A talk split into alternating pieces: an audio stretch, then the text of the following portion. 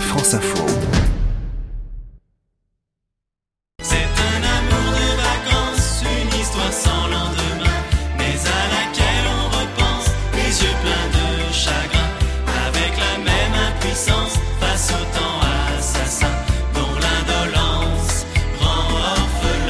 Coup de foudre, flirt, nuit sans lendemain ou bien simple amourette, 64% des Français auraient déjà connu une histoire de vacances, chiffre tiré d'un sondage mené par le site de rencontres mythique.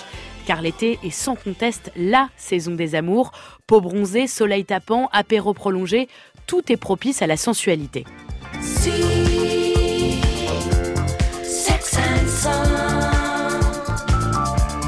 Le soleil. Et en littérature, l'amour d'été le plus célèbre est évidemment celui de Françoise Sagan dans Bonjour Tristesse, son tout premier roman, paru en 1954. Frivolité, sexualité, désinvolture, le livre fait scandale à sa sortie. L'auteur a 17 ans quand elle l'écrit, c'est aussi l'âge de son héroïne.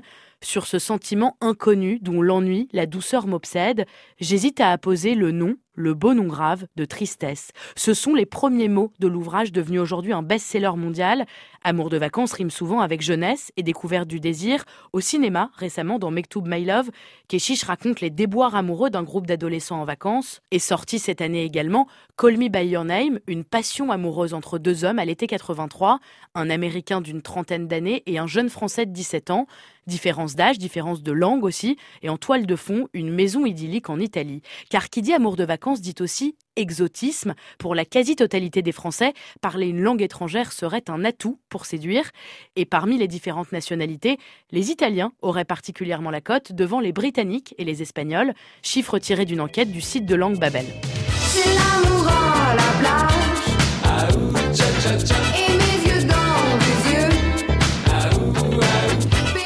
Et à l'issue du batifolage estival, une grande question persiste. Loin du sable mouillé et du soleil envoûtant, le charme du surfeur aux cheveux dorés peut-il survivre à la rentrée? L'amour de vacances est-il fait pour durer? Seulement 14% des histoires d'été continueraient encore aujourd'hui, alors quand la fin de l'été arrive, on dit bien souvent, comme Françoise Sagan, bonjour à la tristesse. Quand vient la fin de l'été, sur la plage,